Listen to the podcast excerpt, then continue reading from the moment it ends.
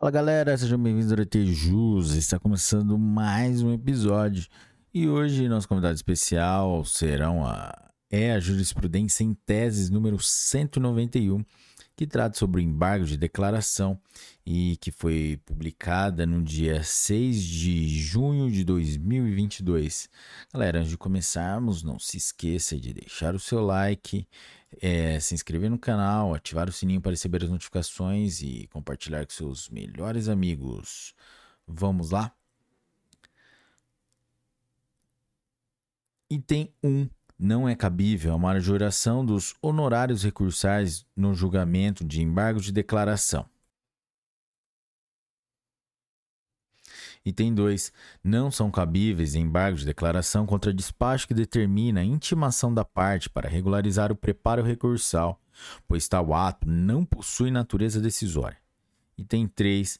A ausência de manifestação sobre o mérito de recurso que não ultrapassou o juízo de admissibilidade não caracteriza omissão apta a autorizar a oposição de embargo de declaração. Item 4.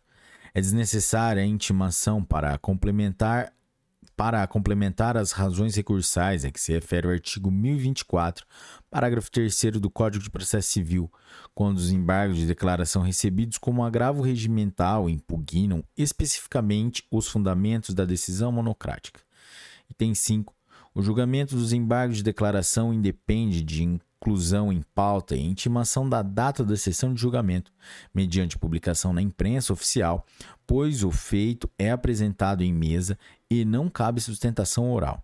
Item 6 diante da reiterada oposição de embargos de declaração meramente protelatórios, deve ser determinada a baixa dos autos à origem, independentemente da publicação do acórdão recorrido e da certificação do trânsito em julgado.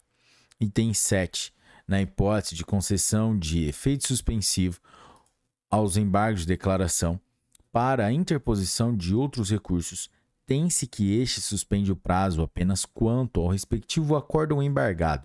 Assim, não tem efeitos ultraprocessuais para suspender o prazo em relação a decisões em outros incidentes processuais. Item 8. Os embargos de declaração opostos por uma das partes não interrompem ou suspendem o prazo para que outra dispõe para embargar a mesma decisão, pois o prazo para recorrer é comum entre elas.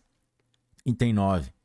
O prazo para a oposição de embargos de declaração no âmbito penal é de dois dias, pois possui disciplina própria, o que torna desnecessária a aplicação analógica do Código de Processo Civil. Artigo 169 do Código de Processo Penal e artigo 263 do Regimento Interno do Superior Tribunal de Justiça. Artigo 10. O prazo para interposição de embargos de declaração contra a decisão do juízo criminal que aplicou multa combinatória com amparo no Código de Processo Civil, é de cinco dias, pois a multa diária por descumprimento de ordem judicial tem natureza tipicamente cível. Galera, é isso aí.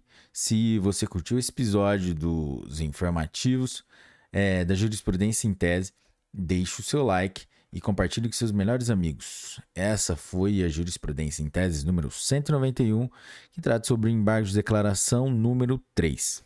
Galera, até a próxima, bons estudos, um forte abraço e tchau!